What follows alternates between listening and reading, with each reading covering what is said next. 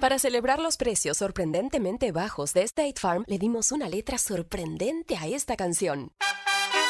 Sorprendente, State Farm es. Con esos precios tan bajos, ahorro mes a mes. Sorprendente, State Farm es. Yo quiero esos precios bajos, ahorrar es un placer. Como un buen vecino, State Farm está ahí. Still paying hundreds of dollars for prescription glasses? Let's change that. At Zenni.com, our factory direct model means no middlemen or outrageous markups. Just the same quality frames and lens options as the other guys for one tenth the price. Zenni offers prescription glasses starting at $6.95, as well as affordable sunglasses, blue blockers, and more.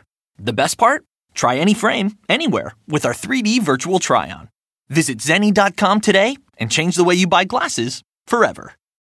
El reino es preciado, el reino está escondido, el reino es personal, el reino es gozoso, el reino es centrado a partir de circunstancias diferentes, pero el precio es siempre abandonarme a mí mismo para recibir la soberanía suprema de Jesucristo.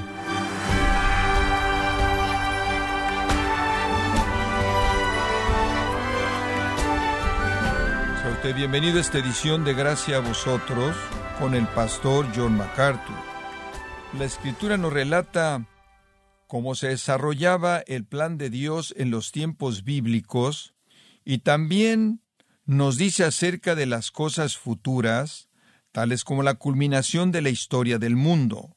Pero, ¿qué nos dice la Biblia acerca del periodo intermedio?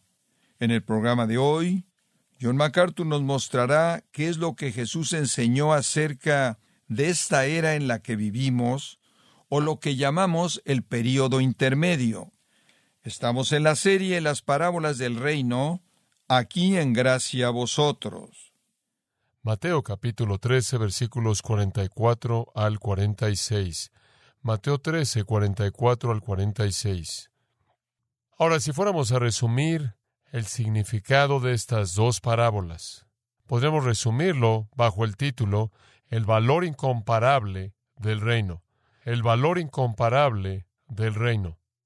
El gran San Thomas Guthrie de la antigüedad escribió en una ocasión del valor del reino o del valor de la salvación, y él dijo esto, en la sangre de Cristo, para lavar las manchas más oscuras del pecado, en la gracia de Dios para purificar al corazón más sucio, en paz para calmar las tormentas más difíciles de la vida, con la esperanza de animar la hora más oscura de la culpabilidad, en una valentía que desafía la muerte y desciende con tranquilidad a la tumba, en aquello que hace del más pobre rico, y sin lo cual los más ricos son pobres en realidad, el Evangelio tiene un tesoro mucho mayor que el Oriente o el Occidente, y sus recompensas son más preciadas de lo que son todos los almacenes de oro. Fin de la cita. Lo que él estaba diciendo era lo que nuestro Señor está diciendo. No hay nada en todo el universo que llegue al valor inestimable del reino. Y eso es lo que vamos a ver conforme vemos juntos estas dos parábolas. Ahora veamos en primer lugar a las parábolas y después a los principios que enseñan. Un bosquejo muy simple, las parábolas y después los principios. Ahora las parábolas, veamos en primer lugar el versículo 44. Además, el reino de los cielos es semejante a un tesoro escondido en un campo, el cual un hombre halla y lo esconde de nuevo y gozoso por ello va y vende todo lo que tiene y compra aquel campo. Ahora esta es una situación muy común para la gente en el tiempo de nuestro Señor y no tan común para nosotros. Nosotros colocamos nuestro dinero en ahorros y en préstamos o simplemente lo colocamos en el banco o en acciones o certificados de depósito o en bienes raíces o lo que sea. Así es. Esto es si tenemos el dinero para colocarlo en algún lugar. Pero en ese entonces no había bancos como tales para la gente común y corriente, y los bancos necesariamente no eran buenos lugares para colocar todos sus recursos. Y entonces era normal que los hombres tomaban lo que ellos consideraban de gran valor y lo sepultaban en la tierra. Particularmente era este el caso en Palestina, porque Palestina era un lugar de guerra, era un campo de batalla. Su historia literalmente está llena del registro de una batalla tras otra, una guerra tras otra. E inevitablemente habían pueblos, naciones que conquistaban y llegaban a robar y Con mucha frecuencia entonces, cuando una batalla estaba en el horizonte, la gente tomaba sus cosas de valor, las sacaban de su casa, las llevaban a un campo y en un lugar marcado que podían recuperarlas de nuevo, las sepultaban en la tierra. Era hecho de manera muy común. La tierra era un almacén que consideraban muy confiable. Y entonces aquí hay un hombre que está en el campo, y no sabemos si él trabaja en el campo o por alguna u otra razón está ahí en ese campo que le pertenece a otro hombre, quizás empleado por el hombre que es dueño del campo. Y conforme él está trabajando en ese campo, quizás está labrando la tierra o lo que sea, él se encuentra con un tesoro sepultado en el suelo. Inmediatamente lo coloca de regreso en donde lo encontró y vende todo lo que él posee en el mundo, liquida todo lo que tiene y compra ese campo para poder adquirir ese tesoro. Ahora no será raro para él encontrar algo en el campo. En Mateo capítulo 25 nuestro Señor cuenta una historia acerca de un hombre que le dio talentos a sus siervos. ¿Se acuerda de eso? Y los primeros dos siervos tomaron los cinco talentos y los dos talentos y los multiplicaron. Y el tercero, quien era muy, muy tímido en su manera de invertir, lo sepultó en el suelo. Ahora eso nos dice algo acerca de un hombre que no fue sabio. Él debió haberlo invertido y haber ganado interés, el Señor dijo. Pero también nos dice que eso se hacía de manera común por personas que no querían invertir su dinero, sino que querían aferrarse a él. Y entonces vemos a este hombre que va por el campo, encuentra un tesoro, lo coloca de regreso en el suelo y va y compra el campo. Esto era muy, muy común. Y habían personas que trabajaban en la tierra o habían personas que escaraban en el campo con otros propósitos en mente, y de manera no planeada se encontraban con este tesoro de vez en cuando. Ahora, en este punto, la parábola nos presenta una situación ética. La gente ha dicho, mira, este hombre no hizo lo correcto. ¿Cómo es que Jesús puede estar contando una historia en la cual hay una actividad no ética? ¿Cómo es que Jesús está contando una historia en la cual un hombre hace algo que está mal? Digo, el hombre descubre un tesoro y después lo esconde sin decirle al hombre que es dueño del campo y va y compra el campo. Lo que él debió haber hecho al descubrir el tesoro era recogerlo y llevarlo y decirle aquí hay un tesoro que encontré en su campo. Y entonces algunas personas han sido sacudidas por lo que parece ser no ético. Bueno, permítame ayudarle con eso. Aunque ese no es el punto primordial, si usted no pasa más allá de eso, algunas personas en cierta manera se ahogan en eso y no entienden el resto del mensaje. En primer lugar, la ley rabínica judía decía, si un hombre encuentra fruto o dinero esparcido, le pertenece al que lo encuentre. Ahora eso era lo que la ley decía. Si usted encontraba fruto o dinero perdido, le pertenecía al que lo encontraba. Entonces el hombre está dentro del permiso de la ley rabínica judía. Entonces los judíos que están escuchando a Jesús no habrían visto a este hombre como alguien no ético. En segundo lugar, aquello que fue escondido en el campo no le pertenecía al hombre que era dueño del campo. Si era suyo, no habría estado vendiendo su campo sin haberlo sacado. Él no sabía que estaba ahí, él no había hecho el esfuerzo de descubrirlo y sacarlo. Sin duda alguna le pertenecía a un dueño previo de ese mismo campo, quien lo había sepultado ahí, había muerto en la batalla o había muerto por un accidente, no lo pudo recuperar. Y entonces no era más el dueño número uno que era del dueño número dos. Entonces no tenía un derecho previo al mismo. Ahora, en tercer lugar, este hombre fue muy equitativo. Este hombre fue muy justo. Si este hombre no hubiera sido un hombre honesto cuando hubiera encontrado el tesoro, ¿qué habría hecho? Digo, lo habría partido. Él habría empacado su tesoro y ya se habría ido. Lo habría colocado en su propio campo. ¿Por qué atravesar por todo el problema de comprar el campo entero cuando usted tiene el tesoro en su mano? Dice usted, bueno, quizás su conciencia lo molestó, o quizás era de su suegro o de algún otro pariente. Bueno, pensé en eso y después pensé, pensé en una buena idea. Esto le va a mostrar cómo mi mente funciona. Usted podía tomar el tesoro e ir y liquidar una parte del mismo y con el dinero que adquirió del tesoro comprar entonces el campo. No está mal, ¿verdad? Él no hizo eso. Él tomó ese tesoro que había encontrado él sabía que le pertenecía a él por la ley judía. Él sabía que tenía más o por lo menos el mismo derecho que el hombre que era dueño de la tierra. Lo regresó a la tierra, ni siquiera usó nada del tesoro para la compra, liquidó todo lo que tenía sobre la faz de la tierra en sus posesiones y fue y compró el campo entero simplemente para que pudiera hacer lo que estaba correcto para obtener ese tesoro. No hay ninguna falta de ética aquí. Nadie fue defraudado. Ahora, habiendo dicho eso, nada de eso es el punto de la parábola. Esto simplemente es gratis por nada. El punto de la parábola es que aquí hay un hombre que encontró algo que tiene tanto valor que vendió todo lo que tenía para obtenerlo. Ese es el punto de la parábola. Él tenía tanto gozo, él estaba tan emocionado, que estaba dispuesto para hacer todo, cualquier cosa por tener ese tesoro. Ahora veamos la segunda parábola de la perla.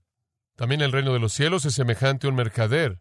Este es émporos en el griego, tiene que ver con hombre que vende, que anda comprando y vendiendo cosas al mayoreo y después las vende a alguien que las vendería al menudeo. Entonces, este hombre que compra y vende al mayoreo está buscando perlas finas.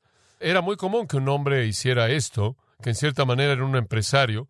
Él habría estado en el negocio de las perlas al mayoreo y habría habido una búsqueda diligente por parte de él para ganar las perlas que él deseaba ganar. Muchas personas, al diversificar sus inversiones, invierten en perlas.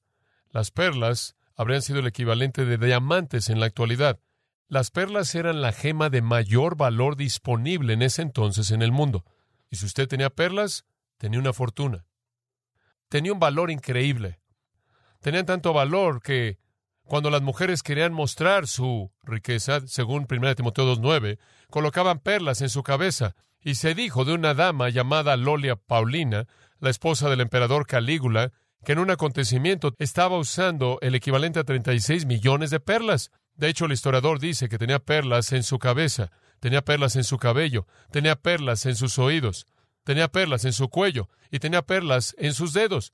Ella pudo haber sido una de las puertas del cielo. Pero así era como las perlas eran percibidas en esos días.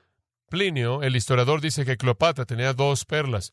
Cada una valía el equivalente de medio millón de dólares, y esa era en una época cuando el dinero era veinte veces mayor en su poder adquisitivo de lo que es en la actualidad. Y cuando los emperadores romanos querían demostrar su riqueza increíble y mostrar cuán ricos eran, disolvían perlas en vinagre y se las bebían en su vino.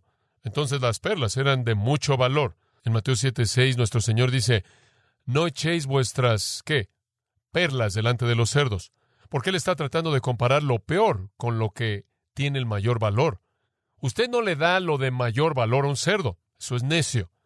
Entonces las perlas realmente eran percibidas como percibimos los diamantes en la actualidad.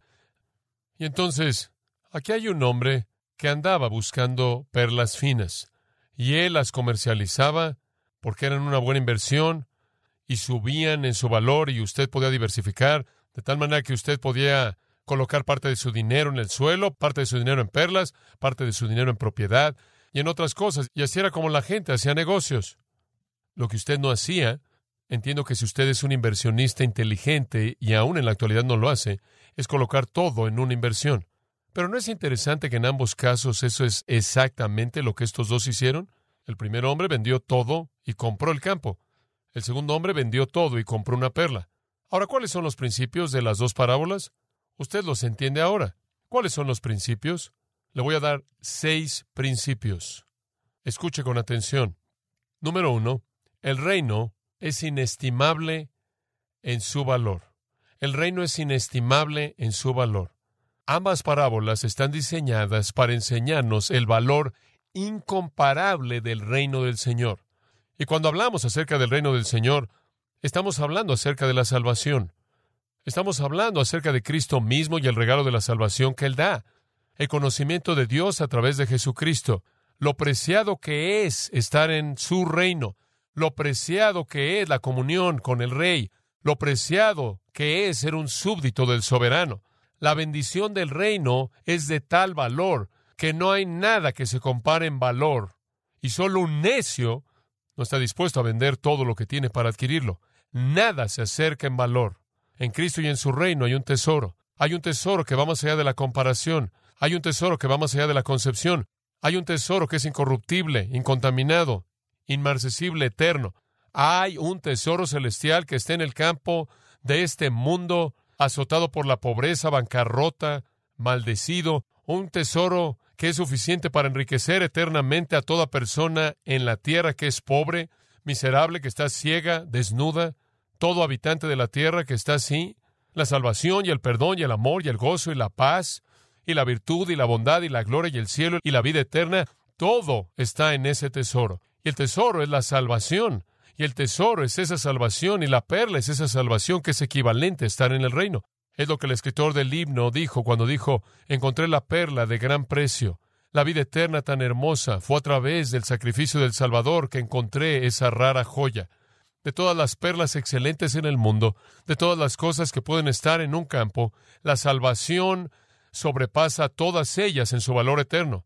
Qué gema, qué tesoro, y cómo el mundo conoce tan poco de ese tesoro. ¿Cómo es que no lo entienden en absoluto? ¿Cómo se enredan en esas cosas que no tienen valor? En segundo lugar, esta lección. El reino no es visible superficialmente. El tesoro estaba escondido, ¿verdad? Y la perla tenía que ser buscada. No solo está ahí, sobre la superficie. El tesoro no es obvio para los hombres. El valor y lo preciado del reino de los cielos, el valor y lo preciado de la salvación, no son vistos por los hombres. No lo ven, aunque está ahí y los ve cara a cara. El mundo nos ve y no entienden por qué estamos en esto de adorar a Dios. No entienden por qué queremos dar nuestras vidas a Jesucristo. No entienden por qué queremos vivir y obedecer un código de ética y reglas que va en contra de las lascivias impulsos más profundos que tienen. No entienden por qué valoramos esto tanto cuando significa tan poco para ellos. No, el reino no es visible superficialmente. En 1 Corintios 2 dice, el hombre natural no entiende las cosas que son del Espíritu de Dios, porque para él son locura. Y en 2 Corintios 4 dice que el mundo de este siglo ha cegado las mentes de los incrédulos, para que no les resplandezca la luz del Evangelio glorioso de Jesucristo. Entonces, no es así de aparente, aunque el mensaje está aquí, la palabra está aquí, no lo ven, están ciegos, no es manifiesto superficialmente. En ambos casos, uno, había una búsqueda, otro, hubo un descubrimiento y una búsqueda de aquello que fue descubierto. Algunas personas nunca se molestan por ver más allá de la superficie. Están tan ocupados con todos los juguetes y lo superficial que nunca llegan al tesoro que está abajo. Un escritor lo expresó de esta manera. Bajo la forma de un hombre, bajo la privacía y pobreza de un nazareno estaba la plenitud de la deidad, escondida ese día de los sabios y los prudentes del mundo. La luz estaba cerca de ellos, sin embargo no la vieron. Las riquezas de la gracia divina fueron traídas a su puerta, sin embargo continuaron siendo pobres y miserables. Y eso es verdad. Ya han habido múltiples veces en las que yo, como usted también, hemos salido y dado la descripción del tesoro y la perla a personas que le han dado la espalda y se han ido. Y no les importa, no quieren eso, no entienden su valor inestimable. No es percibido superficialmente. Esa es la razón por la que dice en Mateo 7:14, Estrecho es el camino y pocos son los que lo hallan. Y esa es la razón por la que dice en Mateo 11 que el reino es tomado por los violentos, quienes lo toman por la fuerza. En otras palabras, debe ser buscado. El reino tiene valor, pero el reino también está escondido de los que buscan a nivel superficial, que no quieren buscar profundamente la verdad que está escondida en la palabra de Dios. Esa es la razón por la que dice en Lucas 13:24, esforzaos por entrar por la puerta estrecha, porque os digo que muchos buscarán entrar y no podrán. Inclusive la perla da esta misma idea. La perla, mientras que no está escondida en el sentido de que el hombre no tiene que sacarla de algún lugar, escarbarla, aún así originalmente tuvo que ser adquirida en el tipo de circunstancia más increíble, en donde la persona bucea en el mar, la saca de la profundidad del mar, abre la concha la encuentra ahí. Y ahora el hombre la busca por todo el mundo hasta que la haya. Y entonces ahí está el sentido en el que vemos lo escondido del mensaje. El mundo no lo ve. Usted sabe, Jesús lo dijo. Y no queréis venir a mí para que tengáis vida. Y después él dijo, escudriñad las escrituras porque ellas dan testimonio de mí. Y Juan dijo, él estuvo en el mundo y el mundo fue hecho por él y el mundo que no le conoció. A los suyos vino y los suyos no le recibieron. Como puede ver, simplemente un enfoque superficial a la vida, simplemente pisar el camino de la vida día tras día, nunca sin pensar en nada que es profundo, de valor genuino, no le va a llevar a la verdad en absoluto. No está en la superficie. Tiene que haber ese deseo en algún punto por responder. Tercer pensamiento. El reino es apropiado de manera personal. Y este es el clímax de las parábolas. El reino es apropiado de manera personal. Ahora, las dos parábolas previas nos dan la idea de que el reino simplemente es influyente o simplemente es grande. No dice nada acerca de apropiación personal. Y esa es la razón por la que nuestro Señor nos da estas dos.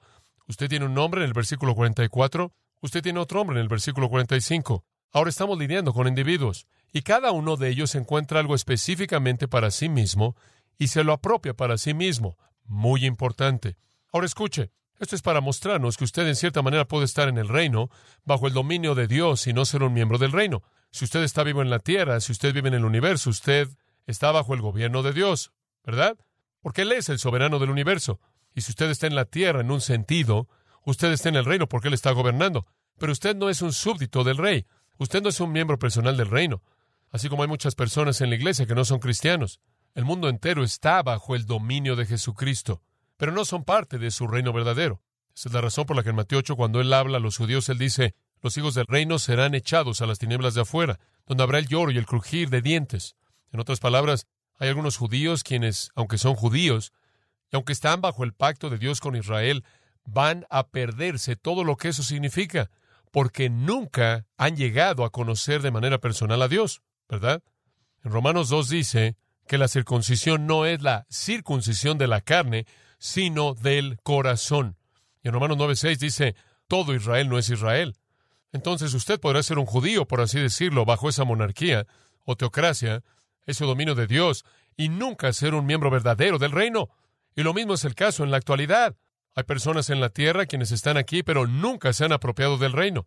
Y entonces es al punto de apropiación personal que llegamos en estas dos parábolas. No es suficiente estar bajo la influencia del reino. No es suficiente tan solo estar bajo la influencia de la iglesia o la influencia del cristianismo. No es suficiente tan solo, por así decirlo, acogerse en las ramas o ser tocado por su influencia permeadora. Debe haber una apropiación personal.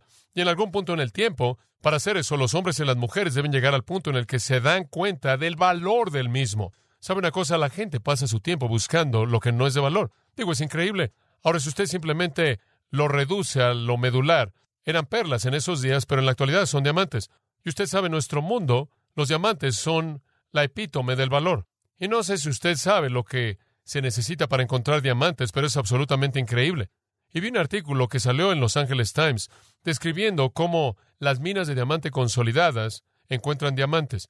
Y claro que esto se hace allí en la costa sudoeste de África, y es una caza incesante noche y día para encontrar diamantes.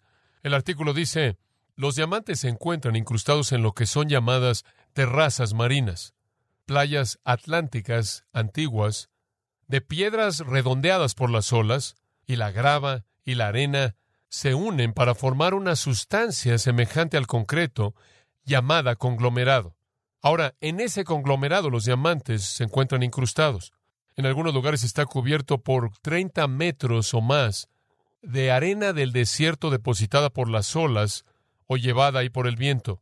Máquinas de construcción tienen que escarbar y quitar la arena hasta llegar a las terrazas marinas. Otras máquinas también buscan sacar el conglomerado que se encuentra en la plataforma de roca del océano de la playa, y el conglomerado tiene un promedio de unos 60 a 80 de profundidad, y después excavadoras hidráulicas con otras maquinarias barren los residuos del conglomerado en los huecos y fisuras de la plataforma de roca antigua y después pasan a encontrar los diamantes.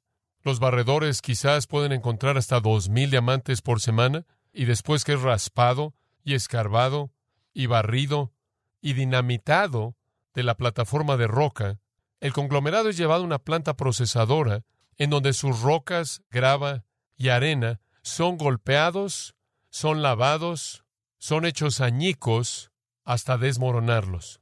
Y el concentrado de 15% que queda es metido en una solución de parasilicón con una gravedad específica de 3.0, como si a alguien le importara, y después cualquier cosa con una gravedad específica de 3.5 se hunde hasta el fondo y lo separan. Fin de la cita.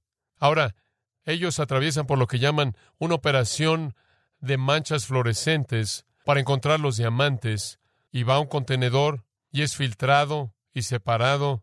Y al final de todo esto, el director dice, tratamos 180 millones de partes de material para llegar a una parte de diamante. Esto me recuerda de Job 28. Todo me recuerda de un versículo en la Biblia. Pero esto me recuerda de Job 28, en donde dice que la gente entra a la tierra para encontrar diamantes, para encontrar esmeraldas, para encontrar cualquier cosa que son piedras preciosas de valor, y escarban agujeros y van a donde la luz nunca ha podido llegar y donde el ave nunca es vista, y contienen los ríos y escarban en las profundidades de la tierra, y hacen todo esto buscando esto que no vale nada. ¿Sabe una cosa? Básicamente cuando usted tiene un diamante, ¿sabe lo que usted puede tener? Tiene un diamante. Eso es lo que tiene. Y no puede hacer nada para usted. No puede hacerlo sentir mejor. No puede darle paz. No puede resolver sus problemas. Usted simplemente tiene un diamante. Estaba caminando por la calle en Washington, D.C. hace algunos meses atrás, y allí hay una tienda y decía diamantes, un quilate, cien dólares. Pensé, ¿eso es barato? Entonces entré y esta persona estaba esperando y le dije, ¿cómo puede usted vender un diamante? Yo estaba caminando por la calle y me di cuenta que decía que eso es lo que valía. ¿Cómo usted puede vender un diamante tan barato? Bueno, no es un diamante real, pero nadie puede darse cuenta de la diferencia. Nadie puede darse cuenta de la diferencia. Eso inclusive hace que los diamantes valgan menos. No valen nada. Y las cosas que la gente enfrenta. Y después en Job 28, después de todo eso, él dice en el versículo 12, ahora que has estado buscando todo eso, permíteme decirte esto. Lo que realmente es de valor, nunca te molestas por buscarlo y eso es la sabiduría. Si usted quiere conocer el valor real de las cosas en la vida, usted no lo va a encontrar en esos lugares. Usted va a encontrarlas en la revelación de Dios. El capítulo procede a decir, como puede ver, Dios le ofrece a los hombres lo que realmente tiene valor. Y es increíble los extremos por los que atraviesan para encontrar lo que no tiene valor.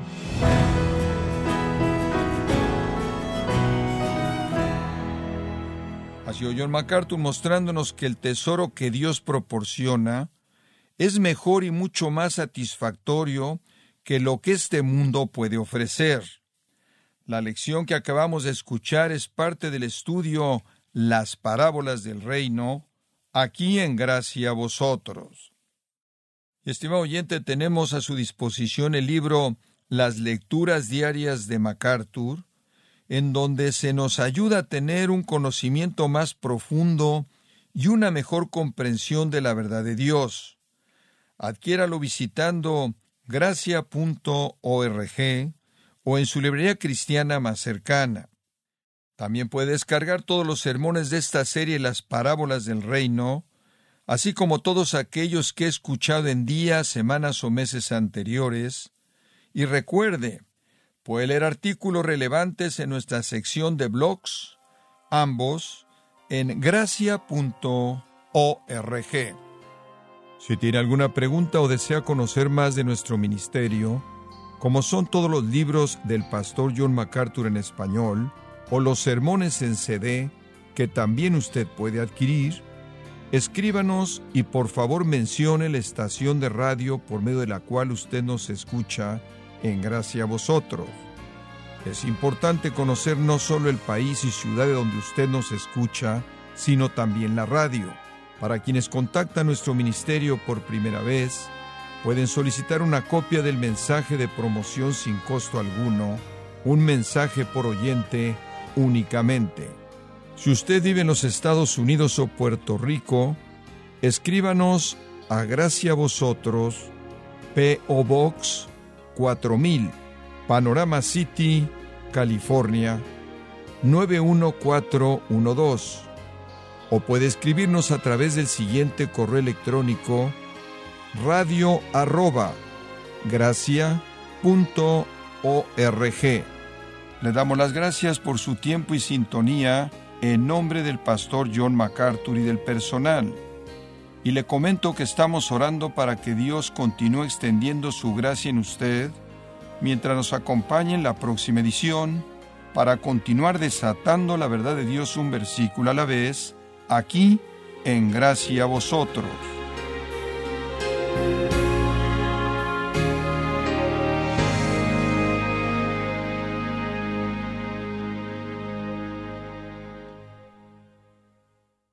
Este verano, si buscas productos que hidraten y que te den una piel firme sin gastar una fortuna, cuenta con Olay. Primero elimina las impurezas con el limpiador Olay Collagen Peptide 24 Cleanser. Después aplica el hidratante Olay Collagen Peptide 24 Moisturizer en el lindo frasco blanco. Es libre de fragancia y en solo dos semanas notarás una piel más firme. Prepárate a lucir tu mejor rostro. Ahora obtén 2 dólares de descuento en ambos productos. Encuéntralos en tu tienda más cercana y en olay.com.